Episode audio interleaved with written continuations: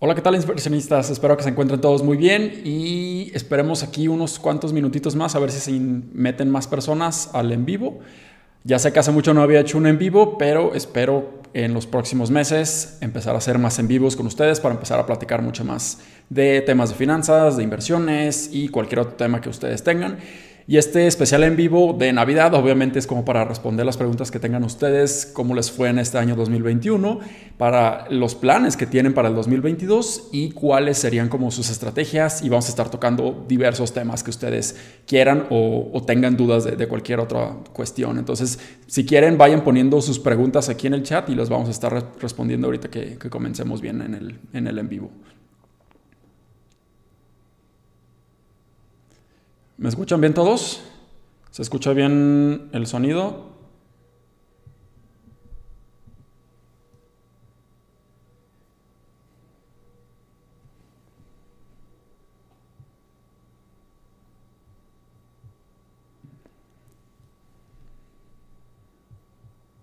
¿Se escucha bien el sonido?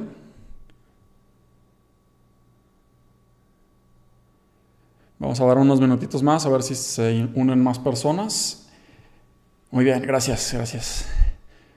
¿Cómo están todos? ¿Cómo estás, Jonathan?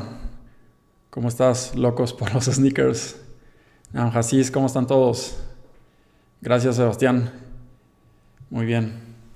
Si gustan, vayan poniendo algunas de sus preguntas que tengan y ahorita las vamos a, a, retomar. Solamente quiero que se metan poquitas más personas y ya empezamos a dar la introducción al en vivo. Y y ya para empezar a, tocar las respuestas o las preguntas más bien que ustedes tengan y hacer este en vivo un poco más colaborativo entre todos nosotros.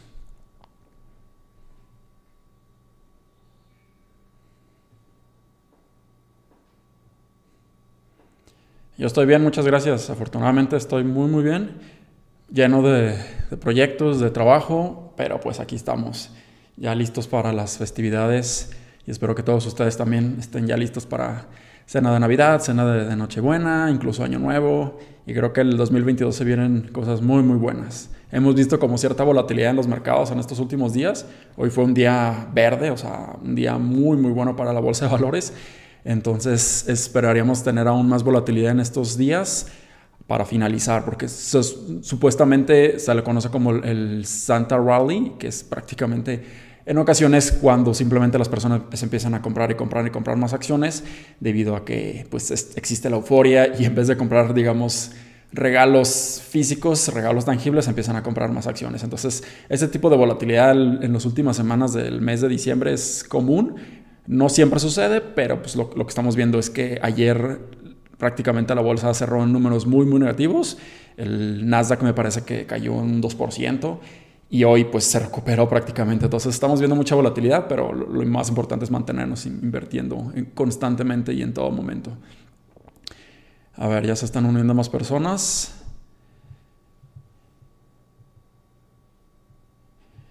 Uy, locos.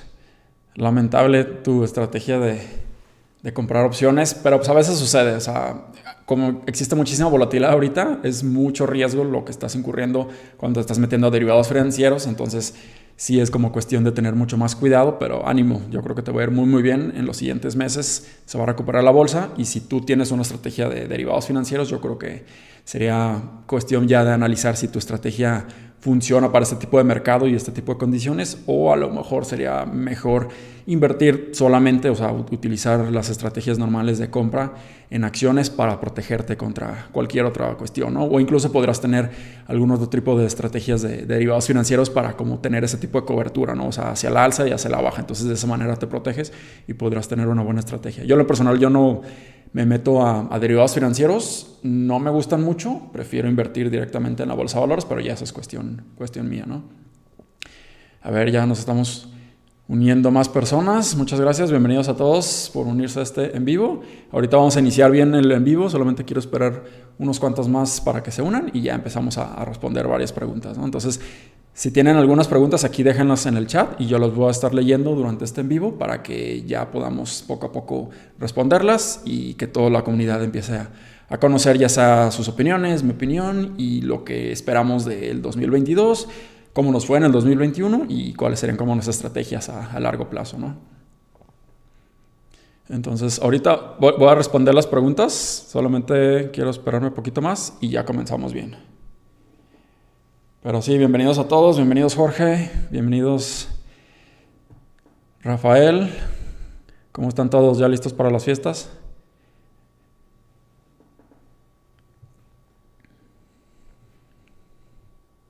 Y si tienen dudas de acciones o si tienen preguntas de acciones en específico de qué opino de esta acción, podemos revisarla ahorita, podemos ver sus, digamos, estados financieros de una manera muy, muy superficial y vemos si conozco el negocio o el modelo de negocio de esa empresa y la podemos estar revisando ahorita. Obviamente no vamos a estar evaluando ninguna, pero les puedo dar ciertas opiniones que puedo tener al respecto de ciertas acciones o ciertos instrumentos financieros o cualquier otra pregunta que ustedes vayan teniendo.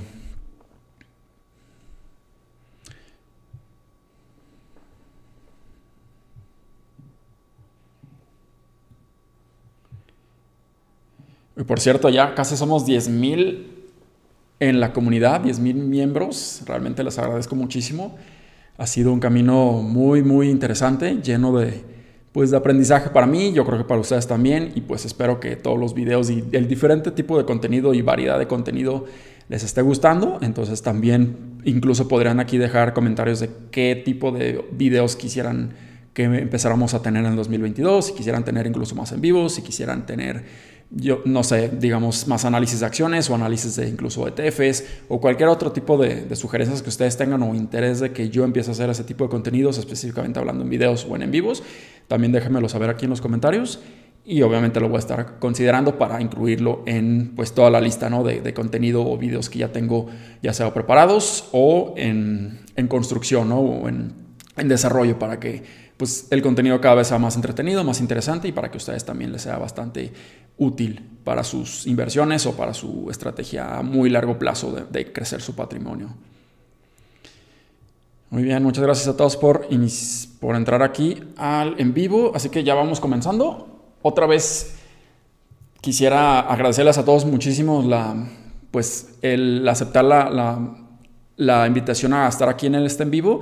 Sé que hace mucho no hacía en vivos, entonces espero ser en vivos muy ya más seguido, digamos cada semana, cada dos semanas, pero sí definitivamente cada mes, para que de esta manera tengamos un poco más de colaboración con ustedes y conmigo, más comunicación y sea mucho más ameno la, la comunicación entre ustedes y yo. Así que nuevamente les deseo una muy buen feliz Navidad, feliz Año Nuevo Realmente les deseo que este 2021 haya sido muy muy bueno, pero si fue realmente un año que probablemente estuvo lleno de volatilidad, pues también esperemos que el siguiente año sea aún mejor. Entonces, nuevamente les deseo una muy feliz Navidad, espero que se la pasen muy bien, espero que cenen muy muy rico y ahora sí, comencemos con las preguntas que tienen ustedes preparados. Entonces, Aquí en el en vivo van a estar apareciendo los chats. Si quieren que los quite, si estorban mucho o si les distraen, puedo quitar lo que aparecen aquí en los chats. Eh, solamente para que aparezca yo o si ya estoy compartiendo pantalla ya se van a estar quitando los chats, pero si quieren que los elimine, déjenmelo saber. Pero en este caso los voy a dejar por ahorita y vamos comenzando con las preguntas. La pregunta número uno es, ¿cómo ves invertir en Nvidia de Nan Bueno, Nvidia Creo que ya hice un video específicamente hablando y analizando la empresa y la acción de Nvidia. Creo que es una excelente empresa. Tiene muy buenos productos, su modelo de negocio es muy muy bueno y ahorita donde estamos viendo muchísimo desabasto en la cadena de suministro, el desabasto en los microcomponentes, semiconductores y todos esos aspectos, tiene muchísimo crecimiento por delante esta gran empresa. Estamos hablando también de AMD, estamos hablando también de Qualcomm y muchas otras empresas que se especializan en el sector de semiconductores. La única cuestión aquí en Nvidia es que se me hace demasiado cara. Ahora sí hay que separar lo que viene siendo el precio, o sea, lo que tú vas a estar pagando por el valor, lo que tú realmente vas a estar adquiriendo cuando tú estás invirtiendo. Entonces, si tú estás comprando una acción que es excelente, muy, muy buena, pero a precios demasiado elevados, ahí es cuando los rendimientos o se van a estar mermando o incluso podremos estar perdiendo dinero. Entonces, hay que tener solamente mucho cuidado en esto. Nvidia es una excelente empresa. Hemos visto muchísima volatilidad en los últimos meses y sobre todo en los últimos días también ha caído considerablemente. Prácticamente toda la bolsa ha sido arrastrada, excepto, digamos, las megacaps. Pero hay que tener cuidado, ¿no? Cuando nosotros podremos estar dispuestos a comprar Nvidia, pero si tiene muchísimo crecimiento por delante, yo diría que comprarla ahorita sí sería un poco más elevado, sería un poco más riesgoso. y sería un poco mejor esperar a que exista una corrección ligera para que ya podamos nosotros empezar a invertir en esta gran empresa, que definitivamente es una muy buena empresa. Eh, continuamos con la segunda pregunta, que, ¿en qué criptomonedas inviertes? Bueno, de hecho, yo había hecho un video de las 5 o de las top 5 criptomonedas que yo consideraba en ese momento Ahí prácticamente me mantengo con esa posición de ese portafolio de criptomonedas. Principalmente estoy invirtiendo en Bitcoin, Ethereum, en Cardano, Polkadot y Binance Coin. Estaba pensando en agregar a Solana y otras criptomonedas a mi portafolio de criptomonedas, pero debido a que existe también mucha volatilidad y no se me presentó tan buena oportunidad como para estar comprando y empezando a abrir una posición en Solana. Solamente tengo esas posiciones en esas cinco criptomonedas. Creo que se me hacen muy, muy buenas porque tienen muchísima utilidad y les veo muchísima utilidad a muy largo plazo. Entonces, realmente sí les recomendaría que si están invirtiendo en criptomonedas, solamente invierten en aquellas que sí tengan muchísimo nivel de utilidad, sean bastante beneficiosas, ya sea para, digamos, financieras tecnológicas o tecnología en general en la economía y van a ser muy buenas a muy largo plazo y eso es lo que les va a estar generando aún más valor. Mm, a ver. Jonathan, yo compré 20 acciones de Nvidia y ando 6% arriba. Muchas felicidades. Esperamos que siga esta alza y la volatilidad se calme un poco, pero sí, definitivamente Nvidia a muy largo plazo puede ser una muy buena inversión. Solamente hay que cuidar el precio que nosotros estamos adquiriendo esta gran empresa. ¿Tendremos rally de Navidad? Sí, ahorita precisamente estaba hablando del Santa Rally, que es el rally de, Santa que prácticamente sucede como tú lo mencionas, ¿no? El rally de Navidad sucede a finales del año generalmente en las últimas dos semanas de diciembre. Entonces lo que estamos viendo ahorita es mucha volatilidad. Ayer vimos números muy, muy rojos. Hoy estamos viendo números bastante positivos, muy, muy buenos y probablemente la mayoría de ustedes ha tenido muy buen rendimiento el día de hoy. Entonces probablemente continúe esto. Sí, la mayoría de las veces sí hay un rally de Navidad. La mayoría de las veces si tú te mantienes invirtiendo en, en diciembre, digamos que vas a tener buenos rendimientos. Entonces definitivamente es mucho mejor estar invertido en la bolsa de valores. A lo mejor no al 100%, digamos un 80%. 85%, ya cada quien empieza a hacer su diferente estrategia de inversión, pero sí definitivamente es mucho mejor estar invertido independientemente de que tengamos este tipo de volatilidad, este tipo de caídas o colapsos. Entonces definitivamente yo sí recomendaría que se mantengan con muy buenas inversiones en la bolsa, específicamente hablando. Eh, Sebastián Notero dice, ¿cuál estrategia que recomiendas con el objetivo de comprar una casa? Estaba analizando entre un 50% en REITs y el otro 50% en el VOO. Bueno, me parece que son dos preguntas, ¿no? ¿Cuál estrategia recomiendas con el objetivo de comprar una casa? Bueno, la estrategia que yo seguiría es revisar muy bien la tasa de interés no sé específicamente si estás aquí en México o estás en otro país, así que hay que cuidar muchísimo la tasa de interés, porque esa a muy largo plazo es cuando prácticamente podríamos incluso estar pagando el doble o el triple del valor del crédito que nosotros pedimos. Entonces, si no tenemos cuidado con la tasa de interés, por ejemplo, aquí en México, lamentablemente las tasas de interés son muy elevadas. Entonces, aquí en México a veces no hace tanto sentido estar comprando casas si el crédito va a ser demasiado elevado, porque el tiempo de la recuperación o el retorno del capital o el retorno de la inversión va a tardar muchísimo tiempo. Entonces hay que cuidar sobre todo el, interés y también ayuda mucho tener muy buen historial crediticio, utilizando tus tarjetas de crédito de una manera correcta. Eso te puede ayudar muchísimo a que el historial crediticio sea mucho mejor y de esa manera te puedan otorgar tasas mucho más atractivas. Entonces, hay muchas cuestiones para analizar si te conviene comprar una casa. No siempre es buena idea comprar una casa. Tenemos que estar haciendo muchos análisis y hay ocasiones que simplemente invertir en otros instrumentos financieros hace mucho sentido. Obviamente, al tener una casa, pues es un activo tangible, es un, activo que tú te sientes mucho más teniéndolo y es por eso que muchas personas prefieren tenerlo ahí, pero también hay que eh, empezar a analizar si realmente te conviene o si realmente te conviene hacer otro tipo de estrategias de inversión.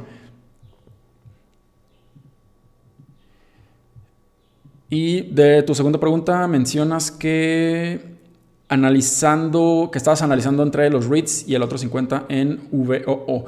¿Sería buena estrategia? O sea, si tú quieres tener mucha exposición a, digamos, los bienes raíces o propiedades físicas sin necesidad de adquirir una propiedad o una casa o un departamento. Ahí sí sería cuestión de revisar si los REITs son buena estrategia para ti. Si, por ejemplo, tú estás viviendo en Estados Unidos, probablemente ahí sí haga sentido para ti porque los beneficios fiscales que tú tienes en tu país son mucho mejores que si nosotros como mexicanos empezamos a invertir en REITs. Entonces, el equivalente en REITs aquí en México son las fibras entonces, en ese caso hace mucho más sentido invertir en fibras por los rendimientos que tú puedes estar obteniendo, los digamos, los rendimientos por dividendos que tú vas a estar recibiendo, esa distribución que tú vas a estar recibiendo es mucho mayor a lo que vas a estar recibiendo en los REITs de Estados Unidos.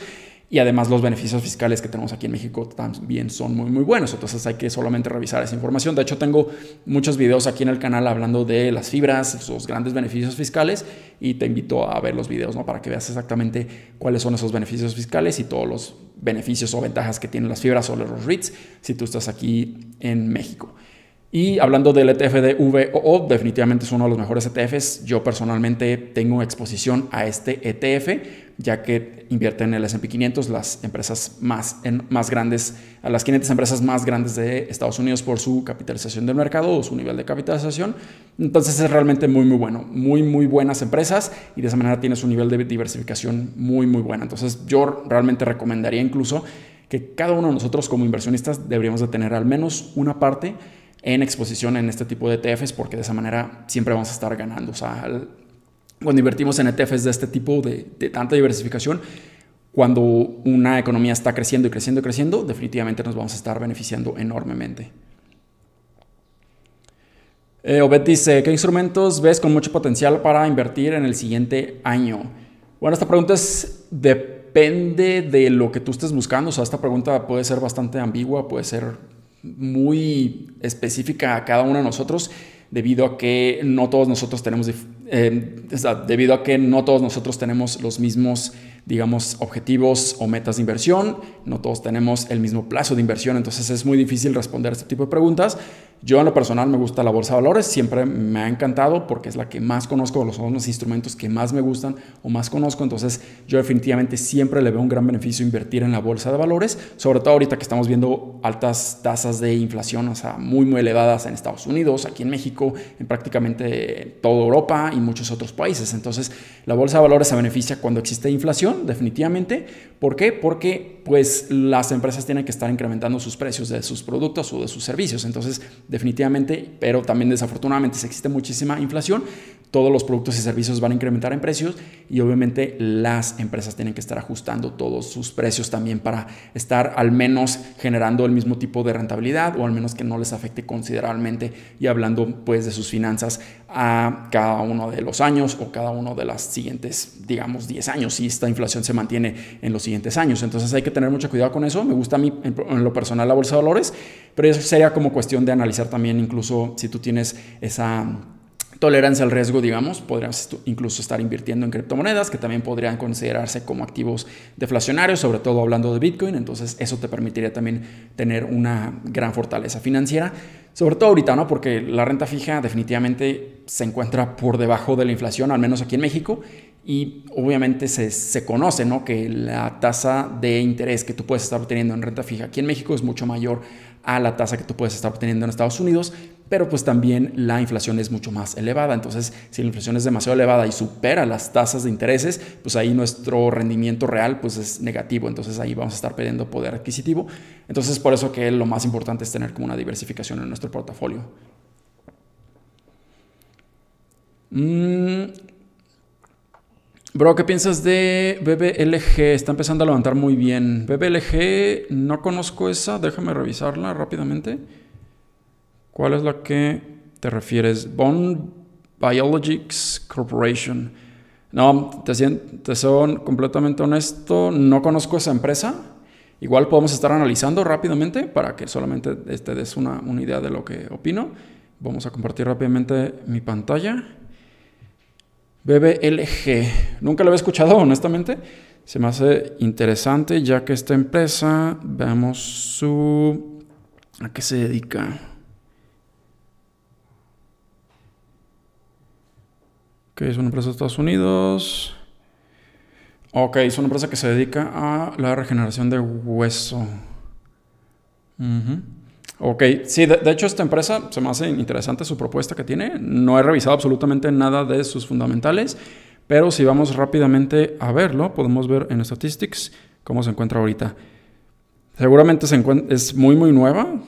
No creo que tenga mucha información ahorita. Como podemos ver aquí está bastante vacío toda la información que están mostrando. Así que vamos a revisar un poco más su información de acá abajo. Pues sí, de hecho no, no tiene casi nada de información. Y es una empresa que tiene una capitalización del mercado de 41 millones. Realmente esta es una small cap, entonces sí sería como muchísimo riesgo si tú estás decidido a invertir en ella. Obviamente puedes tener un enorme rendimiento, pero también hay que considerar el riesgo que tú estás incurriendo en este tipo de, de empresas porque ni siquiera generan utilidades, no son rentables, no hay mucha información de hecho de esta empresa, entonces hay que tener mucho cuidado con este aspecto. Em, sigamos con las preguntas. ¿Qué opinas de Adobe? Adobe está muy interesante. Recientemente reportó números, reportó números bastante buenos, muy muy buenos, pero pues también podemos estar considerando que las megacaps, que incluso tienen una capitalización del mercado más grande que Adobe, están creciendo a ritmos mucho más elevados, mucho más acelerados. Entonces, Adobe sí es una muy buena empresa, se enfoca principalmente a la venta de sus productos, sus servicios o membresías de todos los productos que, que maneja, de diseño web, diseño de, de, video, cinematografía, muchísimos programas que son muy, muy buenos, esenciales para muchísimas personas, incluyéndome a mí, para hacer todo este contenido. Entonces, definitivamente es una muy buena empresa, pero hay que cuidar también la evaluación. A lo mejor ahorita la evaluación está muy, muy elevada. Si vamos rápidamente a Adobe, podemos ver que su evaluación está ligeramente, voy a mover acá mi pantalla de este lado. Podemos ver que la evaluación de Adobe sí está ligeramente elevada para mi opinión, ya que tiene ahorita un P ratio de 55. Se me hace un poco elevada para el crecimiento que va a tener. Podemos ver que el, su forward PE es muy bueno, o sea, a comparación de su trailing PE de 46, ahorita sería un forward PE ya considerando el crecimiento del siguiente año de menor de 40, eso se me hace interesante, pero a lo mejor ese crecimiento no va a ser tan elevado, entonces hay que tener mucho cuidado con eso. También el price to sales es demasiado elevado para mi gusto, debería tener un price to sales mucho más bajo debido a que probablemente ya su crecimiento no sea tan elevado. Entonces, si nosotros incluso vemos lo que los analistas están considerando de crecimientos que va a tener esta empresa en los siguientes cinco años, pues es de aproximadamente un 15%, o sea, realmente no es tan elevado. Y si nosotros, digamos, sé que no es exactamente igual la empresa, son completamente diferentes, pero podríamos incluso hacer hasta cierto punto un nivel de comparación. Podemos ver que Microsoft, que incluso para mí se me hace demasiado cara en este momento, pues está cotizando un PIB mucho más bajo, ¿no? Entonces, si vemos a la estadística, su price to sales también es ligeramente elevado a comparación de otras megacaps, pero a mí se me hace mucho más interesante Microsoft. No a estos precios, definitivamente no a estos precios, pero como empresa yo diría que tiene un nivel de diversificación mucho más elevado y el crecimiento es ligeramente mayor. Entonces hay que tener cuidado con Adobe, si definitivamente podría tener mucho mayor potencial de crecer debido a que es una empresa mucho más chiquita pero también hay que tener cuidado de que no nos dejemos llevar simplemente porque es esa empresa y que nos va a estar prometiendo muchísimos crecimientos. Cuando llegue el momento en que no vaya a crecer tanto, ahí nos podría mermar o afectar considerablemente a nuestros rendimientos. Eh, Giovanni dice, hola Humberto, felicidades y bendiciones para ti. Bendiciones para ti también, Giovanni, muchas gracias. Tengo una duda, en los estados financieros, ¿a qué se refiere los componentes ORI? Los componentes Ori. Hmm, buena pregunta. Nunca había escuchado esa palabra, componentes Ori. No sé si puedas poner ahí qué significa Ori, o sea, si son siglas o algo así, porque honestamente nunca había escuchado esa palabra. Yo leo muchos reportes financieros, pero esa palabra de componentes Ori sí se me, se me escapa ahorita. Pero igual, si puedes poner abajo un poco más de, de fundamento, un poco más de contexto, te lo agradecería mucho. Eh, Rafael, Dice, tengo una acción de Amazon desde hace como cuatro años, ha crecido mucho, pero siento que ya se estancó. Sí, lo que pasa con Amazon es que, y de hecho con muchísimas otras empresas, no solamente Amazon, es que siempre existe como periodos de consolidación, periodos de, digamos, crecimiento y periodos incluso de, caídas o colapsos o, o correcciones, dependiendo de cómo esté el mercado. Entonces, el mercado puede hacer cierto tipo de correcciones para que tanto el precio esté muy similar a lo que vale la empresa, ¿no? El precio sea igual al valor. Entonces, pueden pasar meses, pueden pasar años incluso. Entonces, hay como dos maneras para que una empresa empiece a regresar nuevamente a lo que realmente vale, el precio de la acción. Una es por el crecimiento de la misma empresa, si empieza a generar mucho más crecimiento, empieza a generar mucho más rentabilidad, mucho más utilidad, mucho más ventas, va a llegar un momento en que llegue a el precio que está cotizando en ese momento. Pero de la otra manera es que existen ciertos procesos de consolidación o estancación, digámoslo así, en donde simplemente el momento no es tan oportuno para comprarla debido a que simplemente se encuentra como pues moviéndose, haciendo como un zigzag, subiendo y bajando, subiendo y bajando. Entonces en ese momento es cuando probablemente los fundamentales lleguen o alcancen el precio. Entonces si eso sucede, pues tenemos que simplemente esperar y ya posteriormente podríamos estar viendo otra vez una alza o un rally de una empresa, ya sea de Amazon o de otra. Pero hay ocasiones donde la empresa se encuentra muy sobrevalorada. Entonces en ese caso, la única manera o la manera más sencilla para que el precio se corrija y alcance al valor es que simplemente el precio de la acción colapse o caiga de una manera considerable y eso es lo que hemos estado viendo en ciertas empresas que tienen muchísimo crecimiento ahorita, pero tienen muchísima incertidumbre y eso ha ocasionado que en los mercados haya bajado considerablemente muchísimas empresas. Entonces, digamos que, que nosotros queremos checar la acción de Amazon. Esto es TradingView, por si no lo conocían, pero esta esta, digamos, plataforma, esta página es un poco más para traders, pero me gusta ver esta específicamente porque también puedes ver de una manera mucho más visual la, etapa que, tú estás mencionando, que se estancó o que está en un proceso de consolidación. Entonces, si vemos desde, digamos, 25 de agosto del 2020, llegó un máximo de 3.597 y ahorita prácticamente se ha encontrado pues en este canal de que sube, baja, sube, baja, sube, baja y no ha visto como tanto crecimiento como digamos otra, otra empresa, ¿no? Digamos, por ejemplo, Google, que simplemente ha estado como en un rally y sube, sube, sube, sube, sube. En el caso de Amazon, pues no hemos visto esto y realmente sí hemos visto como ese proceso de consolidación. Pero si Amazon sigue creciendo y los fundamentales siguen mejorando, esto puede ser una excelente oportunidad para nosotros debido a que nosotros vamos a estar comprando a precios mucho más accesibles. Si el, digamos, cada cuarto, como podemos ver aquí, han superado expectativas, superado expectativas, estos son los reportes trimestrales que están anunciando cada uno los, de cada tres meses si están mejorando y mejorando y mejorando los fundamentales, pues va a llegar un momento en que a lo mejor el precio al cual está cotizando haga sentido y ya se empieza a justificar mucho más. Entonces, hay que tener cuidado. Realmente Amazon es una excelente empresa. En lo personal, yo no invierto en ella debido a que los márgenes son demasiado bajos y probablemente sí, estén reinvirtiendo muchísimo su capital, estén reinvirtiendo muchísimo en el negocio, pero también, pues también hay que considerar la cuestión de la evaluación. O sea, si a mí se me hace demasiado elevada su evaluación, pues yo no voy a estar invirtiendo sin importar si tienen muchísimo crecimiento por delante, debido a que a mí no me hace tanto sentido y sentiría que existe mucho más riesgo. Entonces hay que tener cuidado con esto, pero definitivamente Amazon es una excelente empresa.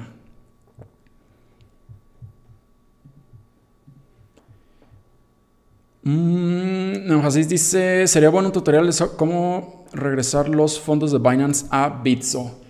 Sí, con todo gusto puedo hacer un tutorial. Hace poco hice un tutorial de cómo transferir fondos de tus criptomonedas o fundear tu cuenta de Binance utilizando Bitso. Puedo hacerlo al revés para enseñarles específicamente cómo se hace, pero prácticamente es muy muy similar. O sea, solamente tú te meterías a la plataforma de Bitso si tú quieres transferir al, ya sea una criptomoneda de Binance a Bitso, solamente en la plataforma de Bitso pondrías ahí fundear cuenta o transferir a Bitso y ahí te va a dar la dirección de tu criptomoneda específicamente para ti, o sea, solamente para ti, para que entre directamente al ledger de Bitso y ya vas directamente a Binance, haces la transferencia, lo envías, le pones en send o en enviar y ya solamente copias la dirección, ya sea la dirección de la blockchain y el, tag que, te da. Entonces ya con eso simplemente haces la transferencia y listo. Realmente es muy, muy sencillo, pero con todo gusto podría hacer un video haciendo la explicación paso a paso.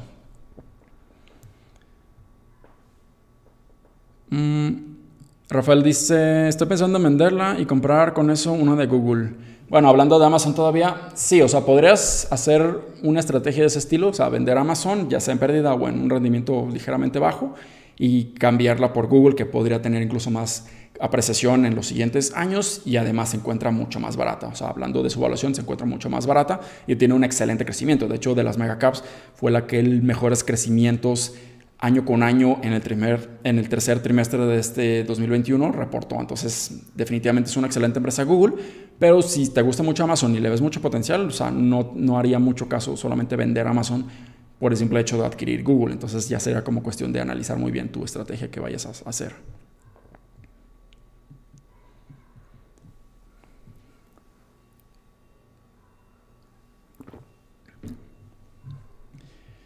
Benjamín dice, hola amigo, recién me suscribo a tu canal, muchas gracias por suscribirte y es genial, muchas gracias.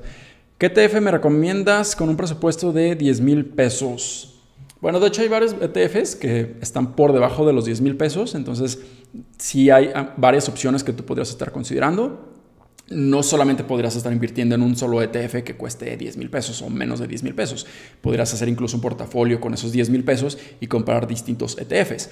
Pero un ejemplo así muy, muy rápido sería VOO, que ronda en los 8 mil pesos más o menos, 8 mil 500. Y VV también ronda los 8 mil 500, casi 9 mil pesos. Esos están teniendo exposición al S&P 500, las 500 empresas más grandes por su capitalización del mercado, y ahí tendrás un nivel de diversificación gigantesco. Entonces, si tú no tienes exposición a la bolsa de valores, creo yo que lo más conveniente sería primero tener exposición a toda la bolsa de valores para que entiendas cómo funciona la renta variable, para que, funciona, para que aprendas cómo funciona la volatilidad, cómo no siempre vas a estar ganando dinero, que existe volatilidad, fluctuaciones y muchos otros aspectos y ya posteriormente podrías estar adentrándote a otro tipo de inversiones en la bolsa de valores. También podrías estar considerando QQQ, que está invirtiendo en las 100 empresas, me parece las 100 empresas más importantes del Nasdaq, que están cotizando en ese índice bursátil, entonces también podrías estar considerando invertir en el Nasdaq, que a más largo plazo, digamos a 30, 20 años, sí ha superado los rendimientos del S&P 500 o de los otros ETFs, VOO y VV pero pues tienes un poco más de volatilidad. Entonces, si no te gusta tanta la volatilidad, probablemente invertir en los primeros que, mencioné sea una mejor estrategia. Pero también podrías estar considerando otros ETFs que cuestan muy, muy baratos. Por ejemplo, IVV peso, que cuesta menos de 100 pesos. Ahí tú tendrías exposición igual a VOO o a IVV, pero a un precio mucho más accesible y eso te permitiría tener mucho más pues digamos, diversificación o construir un portafolio mucho más robusto con más ETFs o, u otros instrumentos financieros que están cotizando en la bolsa de valores. También ese PLG me parece que cuesta aproximadamente mil pesos, mil cien, mil doscientos pesos. Tampoco no es tan elevado su precio, entonces también te permitiría comprar algunos certificados o, o, acciones de estos ETFs y de esa manera tener un poco más de diversificación. Pero realmente con 10 mil pesos puedes hacer muchas cuestiones. De hecho, tengo varios videos hablando de cuáles son los mejores ETFs para que tú puedas invertir y estoy mencionando muchos de estos ETFs que te estoy diciendo ahorita, ¿no? Eh, Obed dice, muchas gracias a ti, tu canal fue un buen descubrimiento este año. Muchísimas gracias, Obed. Realmente aprecio muchísimo sus comentarios y nuevamente les recuerdo, ¿no? Realmente este tipo de en vivo son para ustedes, son para que ustedes aprendan más de mí, para que yo aprenda más de ustedes y realmente es como de agradecimiento de cómo realmente hemos crecido en la comunidad. Ya somos casi 10.000 en la comunidad, realmente les agradezco muchísimo ha sido un paso muy muy bueno para ya sea mi proyecto personal, pero también para la comunidad, para construir valor y para construir mucha más, digamos, esa educación financiera que es lo que queremos hacer. Cada uno de nosotros como youtubers o generadores de contenidos queremos generar esa cultura financiera para que empecemos a invertir más en la bolsa de valores, invertir más en otros instrumentos financieros y así empezar a crecer nuestro patrimonio de una manera muy muy sencilla, sin necesidad de que nosotros tengamos que hacer completamente todo el esfuerzo para generar más dinero año con año. Entonces realmente les agradezco muchísimo. Igual cuando lleguemos a los 10.000, que espero sea este año, incluso sería muy, muy increíble ¿no? que lleguemos a los 10.000 suscriptores antes del 2022 para hacer otro, ya sea especial en vivo, celebrando los 10.000 suscriptores. E igual podríamos hacer otro tipo de, actividades o incluso podríamos estar preparando algún otro tipo de sorpresas para todos ustedes. Eh, Giovanni, ¿qué es el estado de flujo de método indirecto? Muy padre tu gorro, muchas gracias. El estado de flujos, método indirecto. De hecho, hay, como tú mencionas, ¿no? hay diferentes tipos de, métodos. Está el indirecto y está el directo. La única diferencia es, es cómo tú puedes obtener la información. En el directo, la manera de obtener la información es un poco diferente al indirecto y es simplemente como hacer divisiones, divisiones para obtener cierto tipo de porcentajes. No me quiero meter a mucho detalle, pero realmente no es como necesario que tú sepas a detalle cómo funciona el directo o el indirecto. Yo solamente te recomendaría, les recomendaría a todos ustedes que conozcan los estados financieros, ya sea el balance general, el estado de, flujos de efectivo y también el estado de resultados de una manera mucho más general para que ya empiecen a analizar a mucho más detenimiento las, empresas, las empresas o las acciones pero no me metería tanto a si utilizamos el método indirecto o el método directo, porque ya nos enredaríamos mucho más. Y de hecho, Yahoo Finance, por ejemplo, nos está mostrando toda la información a mucho más detalle y no necesitamos hacer eso. O sea, nosotros no, ni siquiera necesitamos construir los, los digamos, los estados financieros. Entonces, les recomiendo que sí aprendan de estados financieros y todo, pero realmente no necesitan ni estudiar una maestría, ni estudiar una licenciatura, ni estudiar a muchísimo detalle los estados financieros para que ya empiecen a entender cómo funcionan y cómo pueden utilizarlos para empezar a analizar las empresas, las acciones y ver si fundamentalmente se encuentran muy bien.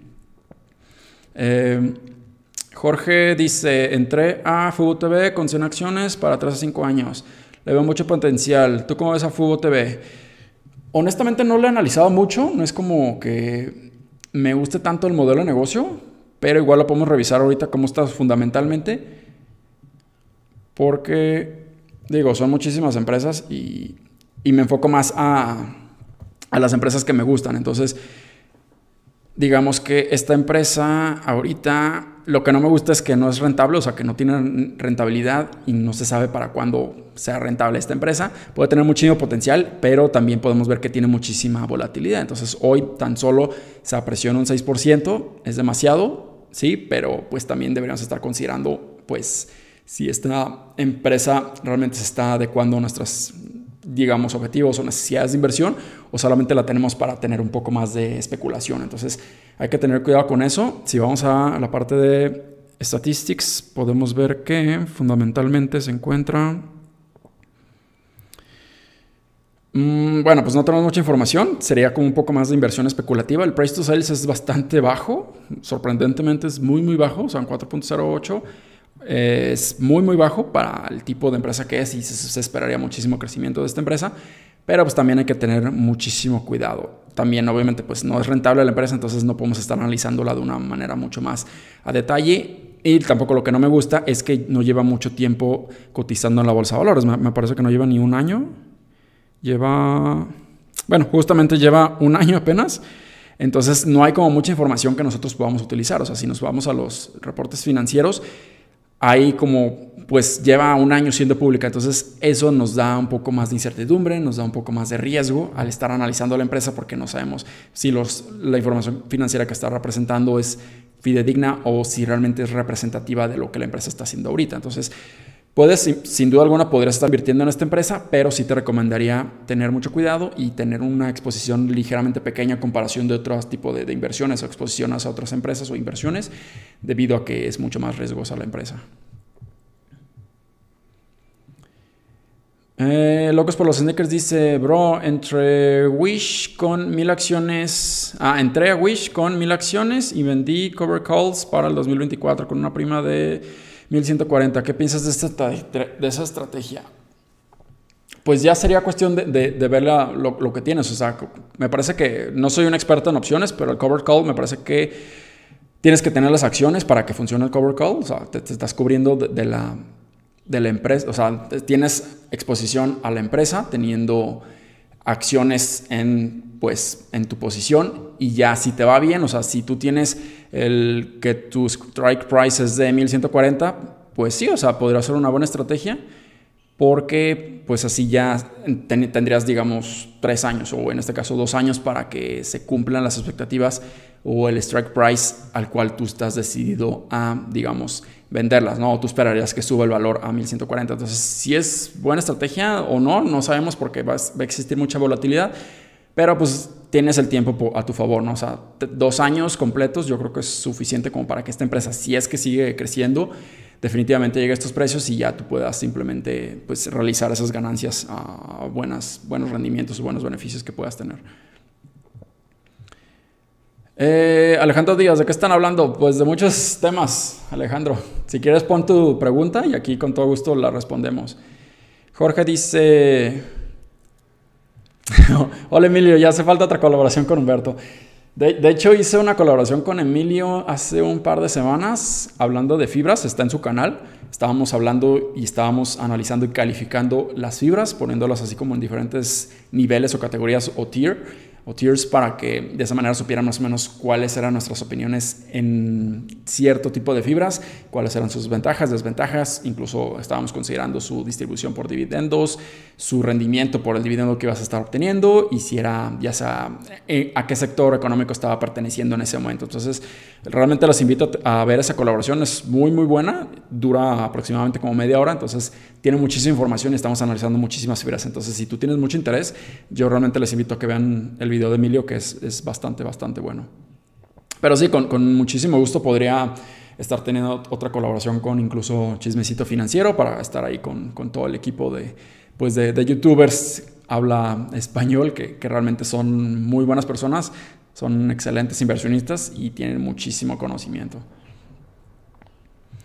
Alejandro Díaz dice, ¿ya estás invirtiendo en el metaverso? Sí, yo tengo exposición a, digamos, al metaverso con acciones de Facebook, que ahora ya se llama Meta, en donde yo invierto principalmente en Meta o en Facebook, ya, como ya cada quien dirá cómo se llama, porque a veces pienso que sigue llamándose Facebook.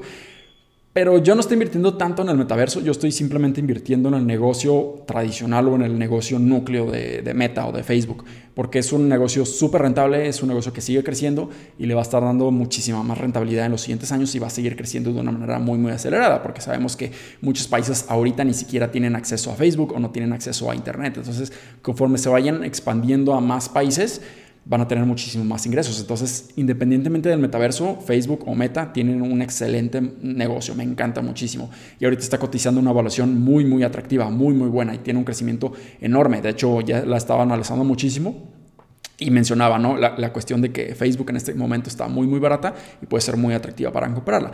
Y además de eso, si le está invirtiendo muchísimo dinero en el metaverso, yo creo que definitivamente eso va a ser un, digamos, otra rama o otro segmento de su negocio o de ingresos que va a estar creciendo muchísimo, va a explotar, pero no va a ser a dos años, tres años. Este tipo de negocio del metaverso va a ser, digamos, redituable hasta en cinco años, incluso diez años. Entonces definitivamente sí hay que tener cuidado en eso.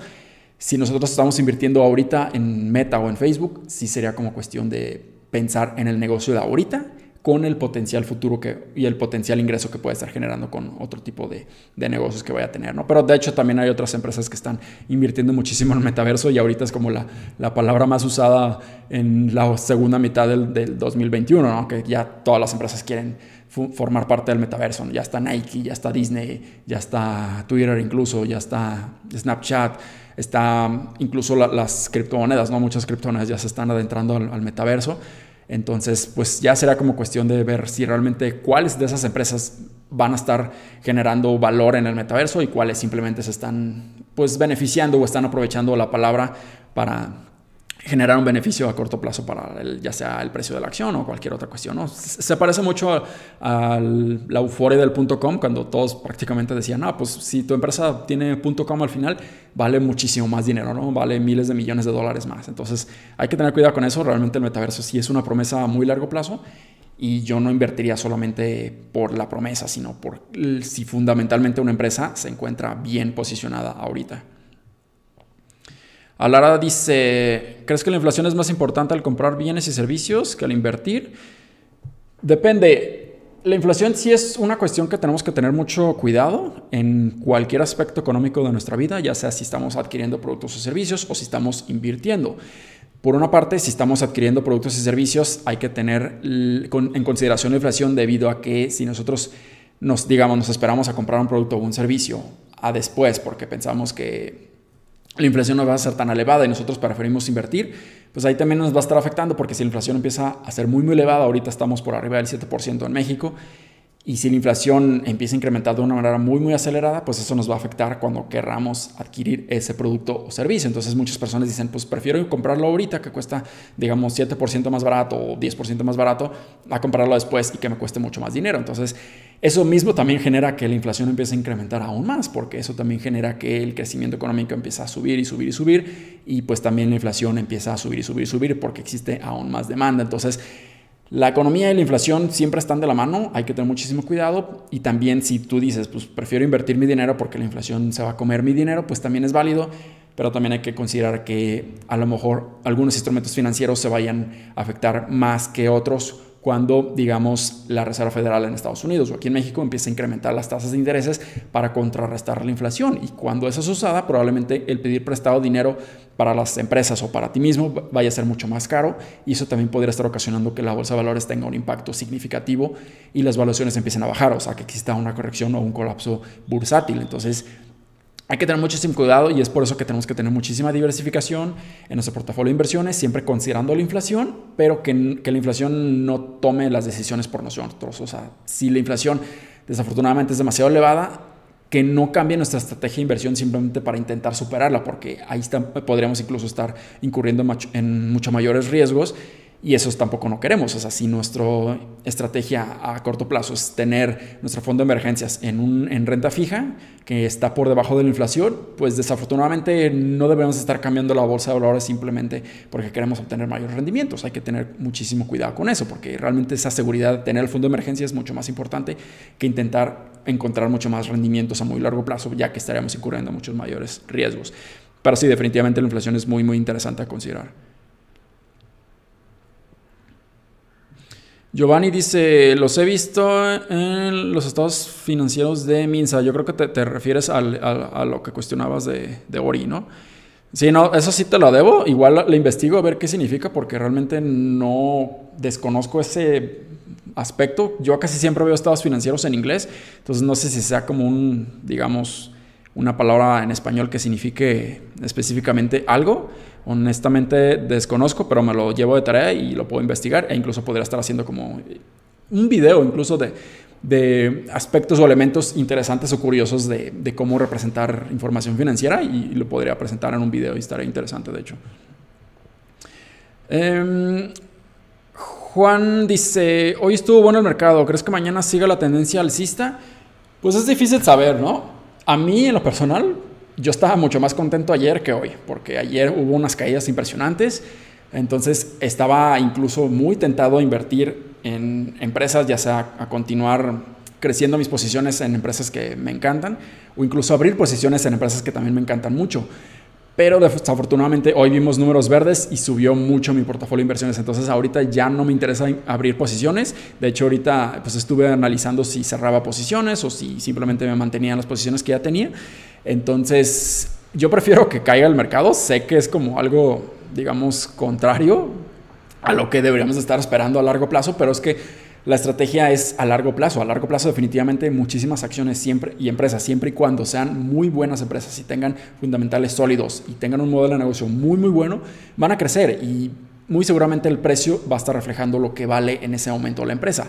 Pero si ahorita estamos pensando solamente en que crece y crece y crece, pues de hecho va a generar impactos negativos en la manera en que nosotros invertimos, ya que nosotros vamos a estar pagando aún más dinero por adquirir la misma empresa. Entonces, si lo vemos de esa manera, simplemente pues estamos diciendo, pues yo estoy adquiriendo un negocio, yo estoy comprando un negocio y si ese negocio es excelente, ¿Yo para qué quiero comprarlo a 10% más caro o 20% más caro o 30% más caro? O sea, yo quiero comprarlo mucho más barato.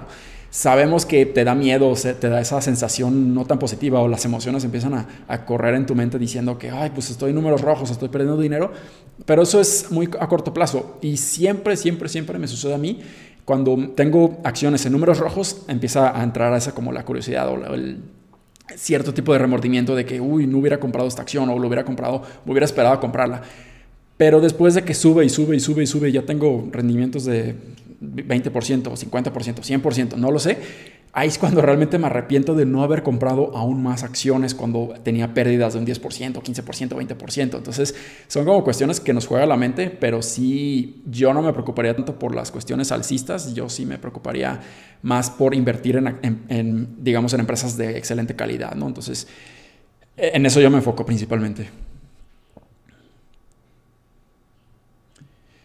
Eta Karinae Imse dice, saludos tío Vida Financiera, saludos, sigue haciendo tan buen contenido como hasta ahora. Muchísimas gracias y definitivamente voy a hacer contenido muy muy bueno en los siguientes días, siguientes semanas, siguientes meses para continuar e ir mejorando en el contenido del canal y para que exista mucha más, digamos, personas que se estén añadiendo a la comunidad y empecemos a crecer mucho más porque realmente es mi pasión. Me encanta hacer este tipo de, contenido y me encanta muchísimo que ustedes también estén aprendiendo tanto de mí como de ustedes, de cómo les, les gustaría que empezaran a, ustedes mismos crecer y empezar a, digamos, como desarrollar su estrategia de inversión para muy largo plazo y ese es mi objetivo principal. Carlos Vidal dice, hola, ¿cómo se reconoce un rally navideño y qué sugieres para actuar al respecto? Mira, pues el rally navideño es prácticamente lo que vimos hoy, no quiere decir que esto vaya a continuar en los siguientes días. Probablemente mañana también veamos números verdes, no lo sabemos, pero el rally navideño es prácticamente cuando en las últimas dos semanas de diciembre empieza a subir la bolsa. Ya que fondos de inversión, personas como tú, como yo y otro tipo de, instituciones o entidades empiezan a comprar y comprar y comprar y comprar, pues para el beneficio de que ellos están viendo pues grandes beneficios a muy largo plazo o ven que a lo mejor en enero o en el siguiente año se esperan buenas oportunidades o se esperan buenos crecimientos en las empresas. También estamos viendo que en diciembre es un excelente momento para que también fondos de inversión u otras entidades o personas empiecen a realizar sus pérdidas en caso de que ellos tengan pérdidas en algún, alguna acción o en alguna inversión que ellos tengan. De esa manera empiezan a reducir su carga fiscal. Entonces, digamos aquí en México, si tú vendes una acción en pérdida, pues esa pérdida o ese porcentaje proporcional a la pérdida o lo que tú perdiste a comparación de lo que tú invertiste, tú puedes hacer una reducción fiscal de esa pérdida contra todas las ganancias que tú estuviste realizando en el año. Entonces, pues de esa manera pagas menos impuestos. Si realizas una pérdida, o sea, ya ese dinero no lo recuperas, pero por otro lado, pues estás reduciendo tu carga fiscal. Entonces, pues es, es, un beneficio. A mí no me gusta hacer esa estrategia. O sea, si yo tengo muchísima convicción en una empresa, no lo voy a vender. O sea, un claro ejemplo es, Alibaba. O sea, Alibaba yo, yo lo tengo en pérdida ahorita, pero no pienso vender ni una sola acción porque creo yo que es una excelente empresa. O sea, sin importar de que tengo que pagar impuestos porque estuve vendiendo acciones o estuve realizando ganancias, no quiero vender la acción de Alibaba al comprar otras acciones porque ya tengo efectivo. Y si existe una caída enorme a finales de diciembre o en enero, no se sabe, pues yo voy a utilizar ese efectivo, no voy a estar vendiendo acciones y realizando esas pérdidas para simplemente comprarlas. O sea, mi posición de Alibaba está muy bien armada y no va, digamos, seguir incrementándola, pero tampoco no pienso venderla para comprar otras acciones. O sea, es mi estrategia solamente, pero también muchas, muchas em-, empresas o personas utilizan esa esa estrategia para pues realizar esas pérdidas y pues tener un poco menos de, pago de impuestos. Eh, lo dice Luke Skywalker dice, hola, ¿crees que haya que vaya a haber una fuerte corrección en la bolsa? Pues no se sabe, o sea, no, se sabe si va a haber una fuerte corrección en la bolsa. No sabemos cuándo va a suceder. Ayer estuvo una caída bastante interesante. O sea, yo estaba muy contento de que iba a haber caídas buenas. Hoy se recuperó. Pues hoy me puse triste, lamentablemente. Pero pues no se sabe. O sea, yo siempre estoy dispuesto a esperar lo mejor, pero también esperando lo peor. Entonces, si sucede cualquiera, yo estoy muy feliz. Si empezamos a subir y subir y subir, pues yo estoy muy feliz porque mi portafolio pues está creciendo. Pero existe una corrección o un colapso, yo estoy aún más feliz porque así puedo adquirir más empresas y puedo incrementar mi portafolio de inversiones y así tener muchos mejores beneficios a muy largo plazo. Entonces, pues no se sabe qué vaya a suceder. El siguiente año, el 2022, definitivamente va a haber mucha más volatilidad, a lo mejor en ciertos puntos específicos o estratégicos, debido a que la Reserva Federal en Estados Unidos ya va a decidir que va a estar incrementando al menos tres veces la tasa de interés en ese país, en Estados Unidos. Entonces va a incrementar en, 25 puntos bases, que es 0.25% cada uno de los trimestres o, o durante tres veces al año. Eso va a ocasionar que probablemente la bolsa de valores tenga muchísima volatilidad y ciertas correcciones en esos momentos o alrededor de esos momentos o incluso antes. A lo mejor la bolsa de valores va a estar ya considerando esas caídas o esas fluctuaciones o incrementos en las tasas de intereses y poco a poco va a ir descontando y descontando y descontando toda esa mala noticia y probablemente veamos caídas en enero, en febrero, no lo sabemos, pero lo más importante es tener efectivo disponible para que nosotros aprovechemos esas caídas. Ahorita los precios de muchas acciones también están muy, muy atractivos, muy, muy buenos, pero podremos estar incluso esperando a que existen mejores caídas o mejores oportunidades. Pero no se sabe, o sea, realmente no se sabe qué, qué va a suceder. Es por eso que yo siempre estoy invertido. La mayoría de mi dinero sigue invertido, pero siempre tengo como efectivo disponible y listo para ser invertido si se presentan las oportunidades. Eh, Sebastián dice, ¿cuál estrategia? Ah, corrijo mi pregunta. ¿Cuál estrategia harías la estrategia para juntar capital para poder pagar una casa? En lugar de dejar dinero en el banco o en CETES dentro de 10 años. Soy de México, ok.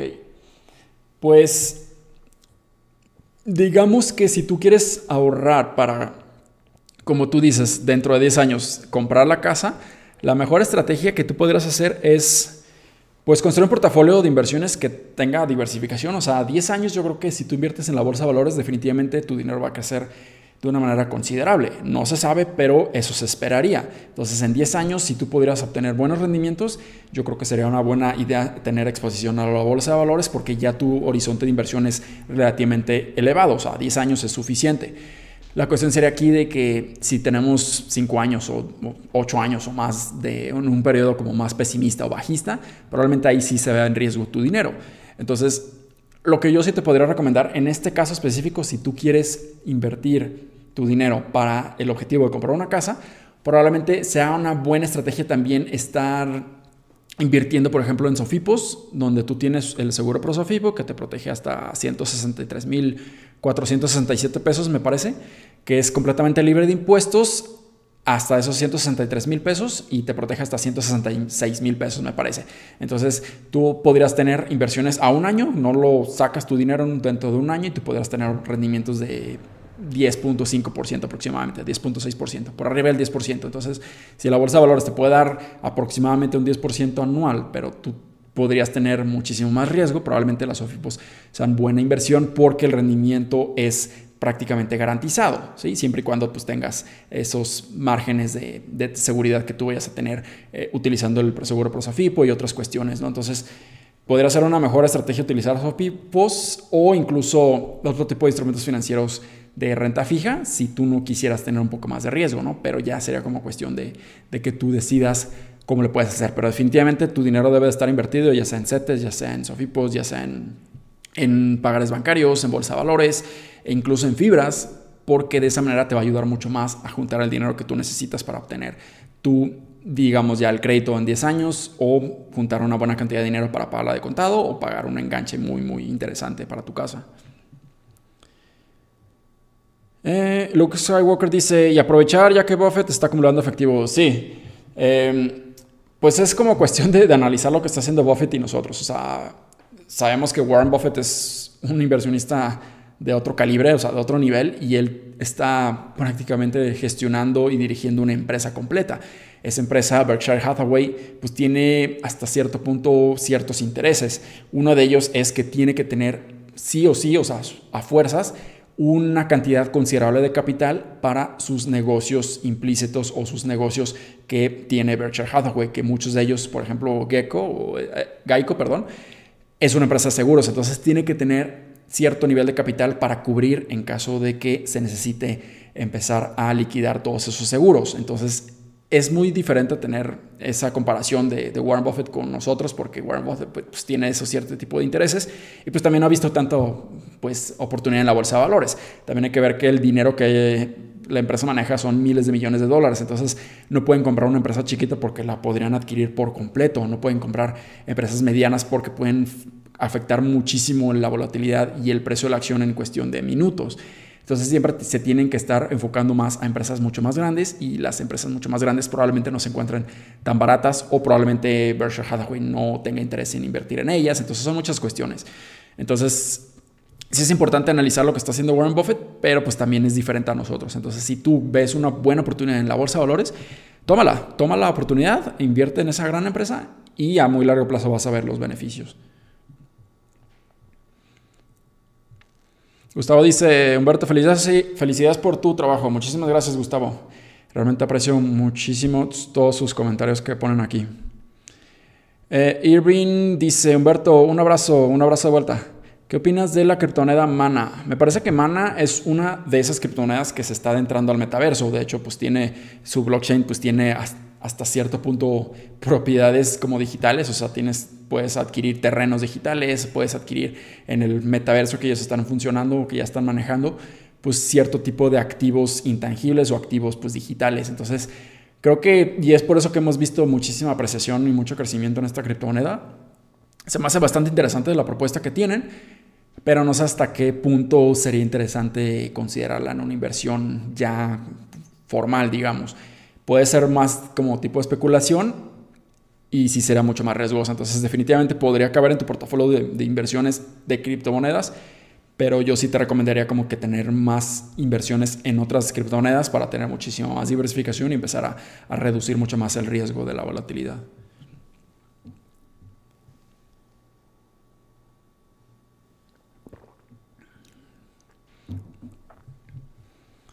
Ernesto dice, hay que aprovechar las oportunidades con estas bajadas, matasqué de Google. Muy bien, de hecho Google e, era una de esas empresas que yo tenía mucho interés con esa caída de ayer. Todavía no decidí empezar a abrir mi posición porque creo que podría haber otra corrección más interesante, pero definitivamente a muy largo plazo puede ser una excelente empresa, pero pues también hay que cuidar de que si tenemos hasta cierto punto correcciones o colapsos en los siguientes meses o días o semanas, pues y no tenemos el dinero suficiente porque Google es una acción que cuesta muchísimo, si no tenemos la facilidad de las acciones fraccionadas, pues ahí probablemente ya no podamos comprar más acciones de Google. Entonces, si tenemos acceso a acciones fraccionadas, por ejemplo, en GBM Plus ya podemos tener acceso a ello, entonces ahí sí sería mucho más sencillo empezar a invertir en Google una porción pequeña y si sigue bajando comprar más y comprar más y comprar más, pero si tú solamente tienes acceso a la estrategia normal de GBM, ahí probablemente sí será mejor esperar a que se presente una oportunidad mucho más atractiva para empezar a abrir tu posición en Google, pero definitivamente Google es una excelente empresa, muy, muy buena empresa. Eduardo dice, ¿qué opinas de la acción de Aeroméxico? Sí, de hecho, recibí varios comentarios y correos al respecto de Aeroméxico. Yo en lo personal nunca me ha gustado el modelo de negocio, digamos, de la pues de las aerolíneas, ya que pues son muy intensivas de capital, necesitan muchísimo dinero para estar operando y también necesitan muchísima deuda para empezar a adquirir los, ya sea los aviones o rentar los aviones, ya que la mayoría de las aerolíneas ni siquiera es dueño de los aviones, simplemente los están rentando. Entonces necesitan muchísimo capital para, para pues empezar a crecer su negocio y hasta cierto punto pues ya no pueden crecer tanto su negocio. O sea, sí podrían crecer incrementando los precios de los boletos, pero ya no hay como tanto capacidad de, mercado para que las aerolíneas empiecen a crecer. Entonces lo que estuvimos viendo en Aeroméxico pues es que se declaró en bancarrota bajo el capítulo 13, me parece, en Estados Unidos, que simplemente van a hacer una como reestructuración. Entonces ahorita sí es como que cuestión de, de revisar cómo están fundamentalmente los números de Aeroméxico y por qué ha caído tanto, ¿no? O sea, vimos que en sus máximos históricos estaban por abajo de los 50 pesos, me parece y hemos visto caída tras caída, tras caída, tras caída. Entonces, por algo existen esas caídas, por algo fundamentalmente, pues ahora cuesta muchísimo más barato, o sea, alrededor de un peso, un peso con tantos centavos. Entonces, sí ha caído un 90% de su máximo histórico y pues hay que realmente cuestionarnos por qué ha caído tanto y si va a seguir con estas caídas o si va a existir una gran recuperación que vaya a tener. Estamos viendo que Delta Airlines podría estar adquiriéndola, al menos una parte, o sea, vaya a ser, va, a ser como un eh, accionista mayoritario pero también estamos viendo que están incluso emitiendo nuevas acciones, entonces eso va a estar incluso más diluyendo a los inversionistas que son de ahorita y eso va a ocasionar que el precio de la acción siga cayendo y cayendo y cayendo. Entonces, a mí se me hace muy de especulación. Si tú vas a invertir en Aeroméxico, te recomiendo que lo hagas con mucha precaución y estés dispuesto a perder absolutamente todo porque ese tipo de negocios, al menos ahorita, son muy inciertos y no se sabe absolutamente qué vaya a suceder. O sea, puede tener muchísima volatilidad, puedes tener un 100% en días, pero también puedes tener una pérdida de un 30%, 40% o incluso más. Entonces no se sabe, hay que tener mucho cuidado con, con Aeroméxico y con las aerolíneas sobre todo. Y, bueno, o sea, yo en lo personal no invertiría en esta empresa, sobre todo ahorita que, que están como limitando las, las compras y ventas de, de, las acciones de Aeroméxico por la cuestión que está pasando ahorita. Entonces sí sería como cuestión de, de revisar muy bien fundamentalmente cómo se encuentra y si tiene buen potencial a largo plazo. Giovanni dice, ¿qué opinas del metaverso? ¿Comprarías una parcela en Decentraland? Sí, es lo, que estaba mencionando, ¿no? Con la criptomoneda de Mana, que, que pues tiene ya sus, sus tiene Decentraland, me, me, parece que es de, de, Mana. Pero pues hay otras, otras cuestiones, ¿no? Que debemos estar revisando de la criptomoneda. Sí, definitivamente podríamos empezar a, a considerar esta nueva, digamos, estrategia de inversión en activos ya completamente intangibles, o sea, propiedades intangibles, Estamos viendo también como los non-fungible tokens o los NFTs están teniendo muchísima más fortaleza ahorita, muchísimo más crecimiento. Estamos viendo que la pues el generar arte no solamente debe de ser físico, sino que ya se puede hacer completamente digital. Entonces sí podremos tener cierta exposición para no perdernos de esta oportunidad, pero también hay que tener pues cierta precaución o cierto cuidado al estar invirtiendo en este tipo de, inversiones, de, ya que definitivamente son mucho más especulativas y pues no hay manera como de, medir el, valor intrínseco de, ya sea tu parcela o de tu propiedad o de tu terreno en Decentraland o en otro tipo de metaversos. Entonces hay que tener mucho cuidado Definitivamente hay muchísimo crecimiento, pero yo sí recomendaría tener precaución, invertir en este tipo de, inversiones si solamente las entiendes por completo y si tú le tienes muchísima confianza de que esto se va a estar apreciando muchísimo con el tiempo. Alejandro Díaz dice, ¿ya estás comprando mana? No, en lo personal no estoy comprando mana. No, no quiero tener así como exposición a criptomonedas un poco más especulativas, ya es opinión personal.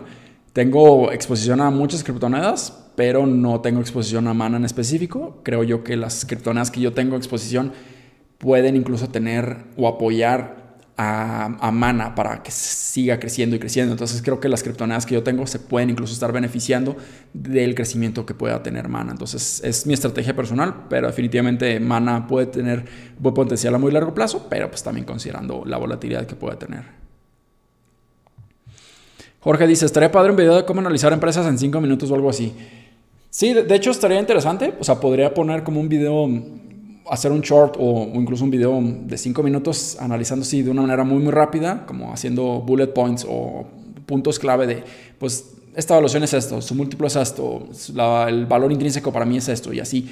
Pero creo yo que, se entiende mucho más y es mucho más digerible como un video que dure un poco más, pero explique por qué, explique el razonamiento de los crecimientos que estoy considerando, explique pues el negocio como tal para que empiecen a entender a mucho más detalle cómo funciona el negocio y no se dejen llevar solamente por cinco minutos de, contenido, ¿no? O sea, creo yo que el analizar acciones no, no, te debe de llevar cinco minutos ni 15 minutos, te debe de llevar muchísimo tiempo, el tiempo suficiente para que tú entiendas por completo el negocio y así tú sepas que estás invirtiendo en una buena empresa, no estás adquiriendo acciones, no estás adquiriendo instrumentos financieros, estás adquiriendo una buena empresa. Entonces, eso es lo más importante y debemos de, ah, tratar las inversiones con mucho respeto debido pues que estamos tratando con nuestro dinero personal, ¿no? Lo que, lo que estamos jugando, pues o lo que estamos poniendo en juego.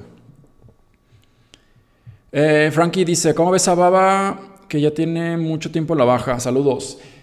Sí, de hecho lleva ya pues, un año, prácticamente más de un año, teniendo como esa tendencia bajista y bajista y bajista y sigue bajando y bajando. Hoy pues sí vimos un rendimiento interesante, creo que Baba se apreció en Déjenles comparto la pantalla. 6.24%, casi 7% se apreció hoy.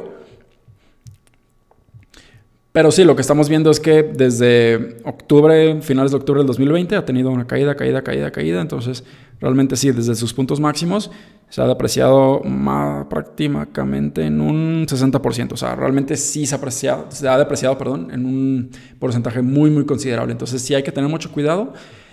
Definitivamente esta es una empresa muy muy buena, pero desafortunadamente bajo las condiciones en China, las regulaciones y toda la incertidumbre, pues está siendo muy castigada, tremendamente castigada. Y hay muchas personas que tienen miedo de que sea deslistada de la Bolsa de Valores de Nueva York, tienen miedo de que, vaya a suceder con estas acciones. Pero pues hay que también analizar si realmente va a existir ese riesgo del desliste. O sea, estuvimos viendo que Didi estuvo deslistada de Nueva York, pero no fue por las mismas condiciones de Alibaba Didi fue deslistada porque desde un inicio no se listó apropiadamente en Nueva York. No siguió las regulaciones en Nueva York, pero tampoco no siguió las regulaciones en China.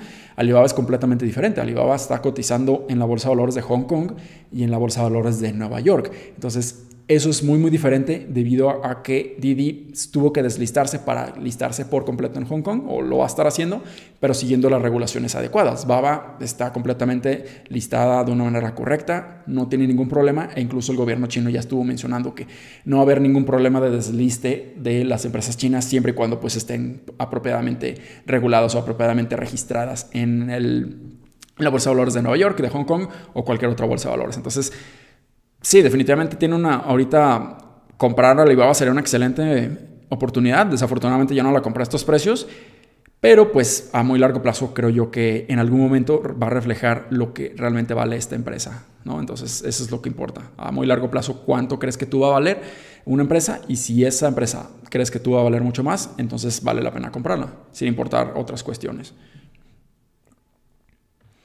Eh, EA32 dice, ¿qué opinas de que Peter Lynch dijo que la inversión pasiva de ETFs es mala y existe una burbuja? Pues es como cuestión de, analizar cuáles son como las condiciones del mercado que tenemos ahorita. Definitivamente Peter Lynch es uno de los inversionistas más importantes en todo el mundo, es uno de los inversionistas que estuvo gestionando el Magellan Fund, me parece que así se llama. Y pues tuvo rendimientos impresionantes, rendimientos impresionantes y obviamente los obtuvo no invirtiendo en ETFs, no invirtiendo simplemente en la bolsa de valores, sino invirtiendo en acciones en individuales y obteniendo muchos mejores beneficios y rendimientos. Entonces, pues la opinión de Peter Lynch es mucho más enfocada a invertir en acciones, pero también estamos viendo que pues este tipo de inversionistas son muy atípicos, o sea, son genios a la hora de que ellos estén haciendo sus análisis, pero eso no quiere decir que no todas las personas se vayan a enfocar en invertir en acciones individuales y no quiere decir que, no, que todas las personas sean buenas eligiendo acciones y vayan a tener muchísimo éxito. Entonces, invirtiendo en ETFs es la manera más segura de generar riqueza a muy largo plazo, muy, muy segura si tú solamente te estás enfocando en invertir, en invertir, en invertir indefinidamente por muchísimo tiempo y sin importar lo que vaya a suceder en la bolsa de valores. De que estamos en una burbuja, pues siempre hay burbujas y siempre colapsan, siempre caen, pero siempre se recupera la bolsa de valores. Entonces podemos ver la, la burbuja del punto com, sí, hubo una burbuja, explotó, tronó la bolsa, hubo un colapso enorme, hubo una caída impresionante y pues sí duró muchísimo tiempo la bolsa en recuperarse, pero ahorita estamos en máximos históricos. Entonces, en estos, digamos, 20 años, si tú no invertiste, pues te perdiste de 200, 300% de rendimiento en todo este tiempo, incluso más. Entonces, sí, puede haber una burbuja, pero el punto aquí es que no dejemos de invertir en la bolsa de valores sin importar lo que suceda, siempre cuando estemos invirtiendo en ETFs. Ya si estamos invirtiendo en acciones individuales, pues ya tenemos que estar analizando las valuaciones y todos sus aspectos ya completamente individuales. Eh, Ernesto dice, Humberto, ¿y cuándo nos revelas tu portafolio? Eh, de hecho, sí tenía varios videos inicialmente mostrando mi portafolio. Lo podría hacer, obviamente no mostrando pues, cuánto es el dinero por cuestiones de seguridad y cuestiones de privacidad. Podría hacer un, video como explicando las acciones que tengo, a lo mejor el porcentaje que tengo y algunas estrategias que yo sigo con fibras o estrategias que tengo con acciones, ETFs. Lo puedo hacer, si, muchos tienen interés, con todo gusto lo puedo hacer. Y, y ya incluso podremos tomarnos mucho más tiempo de, pues de, platicar cada una de las acciones, por qué invierto en ellas, por qué me deshice de algunas acciones, incluso u otro tipo de, aspectos ¿no? que podemos estar analizando. No me gusta hablar mucho del portafolio porque pues eso te, se presta ¿no? para que las personas empiecen a agarrar ideas y no empiezan a analizar ya específicamente las acciones de cada uno de ellos. Entonces es por eso que no me gusta hacer mucho el portafolio hay otras personas que si les gusta hacer eso, pues ya es cuestión de, cada uno, pero igual podremos estar analizando la, oportunidad, ¿no? incluso podría estar haciendo, abriendo portafolios así pequeños como para que vean em, cómo podríamos estar abriendo como un portafolio de la comunidad o un portafolio del, canal y, y, empezamos a opinar, ¿no? ¿Qué acciones quisiéramos que compráramos para ese portafolio en específico? Y ya empezar como a analizarlo cada trimestre o cada mes y ya ver cómo se comportó en el año y si superó las expectativas de nuestro portafolio personal o si no estuvo tan bueno y podremos hacer mucho tipo de, de, acciones o actividades muy interesantes con un portafolio así como de construido específicamente para la comunidad. Eh, Mauricio dice, felicidades Humberto, excelente canal, muchísimas gracias Mauricio, un saludo. Raimundo dice, ¿qué opinas de Pfizer? Pfizer es una muy buena empresa, muy muy buena empresa y obviamente se ha beneficiado muchísimo por la cuestión de la pandemia, la cuestión de, de, la crisis sanitaria, pero la cuestión aquí de Pfizer pues es que es una empresa que es en el sector de, pues, de medicina, ¿no? el sector de farmacéutico, el sector que sí se enfoca mucho más en hacer como registros de patentes, nuevas medicinas, nuevas alternativas, nuevos productos y eso puede ocasionar mucha, muchísima mayor, digamos, como variabilidad o meterle un, poco más de variables a la ecuación cuando estamos analizando las empresas. Entonces Pfizer definitivamente es una excelente empresa. Solamente sería como cuestión de empezar a analizar el pipeline de, qué productos van a estar trayendo en este mes o en los siguientes seis meses, en el siguiente año, y cómo lo van a hacer para seguir siendo rentables, cómo lo van a seguir haciendo para seguir creciendo como empresa. Y pues eso, ¿no? O sea, realmente se me hace una empresa muy, muy buena pero pues sí sería como, como cuestión de, de analizar si ahorita se encuentra barata. Si ahorita revisamos rápidamente sus fundamentales, a mí se me hace una buena empresa ahorita. Ha tenido como ciertas correcciones en los siguientes, digamos, en los últimos días. Pero su PE ratio es bastante elevado, un, por abajo de un 17, o sea, está impresionante. Realmente se me hace muy, muy bueno su, su PE. Y su pues ya digamos el forward PE pues es incluso mayor, o sea, mayor en el sentido de que van a crecer, entonces esto lo hace que sea menor el, el forward PE en 11. Y también podemos ver que el price to sale es de 4.32, se me hace bastante interesante, muy, muy atractivo, muy bueno. Sus márgenes de utilidad neta son muy buenos, o sea, casi un 30% para una empresa farmacéutica, pues son muy buenos. El retorno de los activos buenos, quisiera ver por arriba del 10%, pero de todas maneras es bueno para una empresa farmacéutica. Y el retorno del capital es muy bueno, casi un 30%, ¿no? Entonces, Eso nos da un poco más de, de fortaleza financiera. Podemos ver que en efectivo tienen 30 mil millones de dólares. La deuda es de 40 mil millones de dólares. Entonces Aquí no podrán pagar toda su deuda, pero se entiende que necesitan también mucho capital. Entonces, esas empresas también son bastante cíclicas. Entonces, si tú crees que a muy largo plazo se va a beneficiar, definitivamente es una buena compra. Pero pues también hay que, hay que tener como esa, esa cuestión de que qué tanto más crecimiento va a tener, en, ya sea en los siguientes años, a lo mejor ya después empieza con un proceso de consolidación porque ya no se está beneficiando tanto con la cuestión sanitaria, entonces hay que tener cuidado con eso. Eh, los testigos de Mendoza dice, ¿qué programa, plataforma usas para visualizar el comportamiento de las acciones? Utilizo varios. Utilizo pues Yahoo Finance principalmente. Este es Yahoo Finance en donde pues, yo puedo ver pues la información de la acción, el, desempeño de la acción en, tanto tiempo y pues puedes ver así de una manera un poco más visual aquí. Puedes utilizar hasta cierto punto indicadores de análisis técnico aquí en Yahoo Finance. Pero a mí me gusta utilizar más para analizarla mucho más el desempeño, el rendimiento que ha tenido eh, esta, que es TradingView, que pues a mí me gusta mucho porque puedes poner muchos indicadores. Estas líneas verdes es como las bandas de Bollinger que te, reflejan o te demuestran la volatilidad que tiene en los mercados una empresa y pues qué tanta volatilidad puede tener hasta cierto punto, ¿no? Entonces me gusta mucho porque pues puedes ver ahí cómo, cómo se va manejando, cómo se va moviendo. También, pues tengo varias, ¿no? Tengo otra que se llama Finbis. Me gusta mucho esta también porque puedes ver así como un mapa de calor. Aquí puedes ver el mapa de calor. Y aquí puedes ver cómo se ha comportado, por ejemplo, el S&P 500, las 500 empresas más grandes de Estados Unidos. Y puedes ver cómo el rendimiento de los...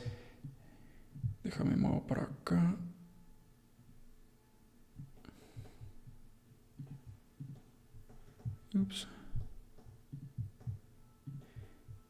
Un segundo, que aquí ya me salió una cosa.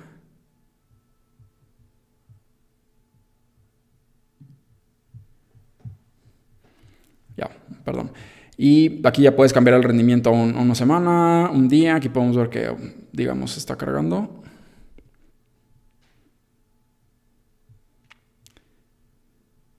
Bueno, creo que no está cargando, está raro. Pero bueno, utiliza muchas plataformas, incluso hay, ah, ya cambió. Aquí podemos ver como el rendimiento de una semana y así, ¿no? O sea, hay varios videos que yo tengo explicando de cuáles son las plataformas que yo personalmente utilizo para analizar acciones, entonces te invito a, revisar ese video. Y yo creo que vamos ya cerrando este video, vamos respondiendo a las últimas preguntas. Guillermo dice, la hoja de cálculo que usas para el análisis fundamental está disponible para compartir.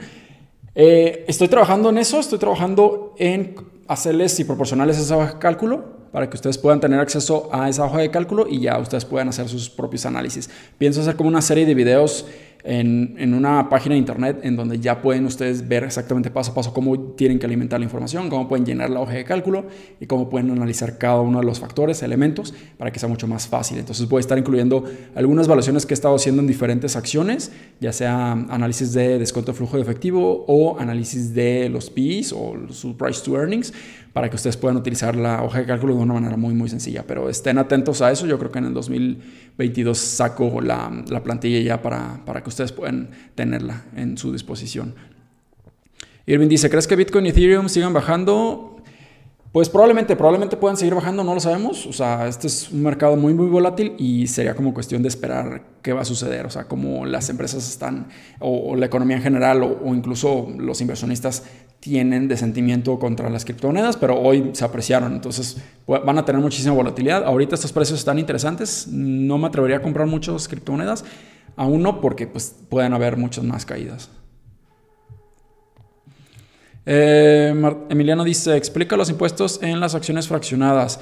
Esa cuestión de los impuestos sí es muy, muy complicada. Tienes que calcular muchísimos valores, tienes que calcular el, pues el precio de, compra, el precio de venta, tienes que hacer unos, unas, tienes que sacar como unos, se le conoce como factores de ajuste o, tasas de ajuste, como para que sepas exactamente considerando la tasa de inflación, si tuviste una ganancia, tuviste una pérdida, cuánto fue como la, ganancia real, ya considerando intereses, inflación y todo eso. Entonces son, Cuestiones que sí realmente les recomendaría que lo chequen con un contador fiscal, específicamente hablando en acciones o en bolsa de valores, que se especialice en eso para que sepan exactamente cómo deben de hacerlo, porque también tienen que considerar el tipo de cambio, eh, la fluctuación cambiaria del dólar peso y muchas otras cuestiones. Uber, Alejandro Díaz dice, Uber, Facebook o Nvidia. A estos precios prefiero mucho más Facebook y Nvidia también podría ser buena si sigue cayendo. Uber la veo ahorita un poco más especulativa, sigue sin reportar así como ganancias o utilidades, entonces es lo que no me gusta mucho.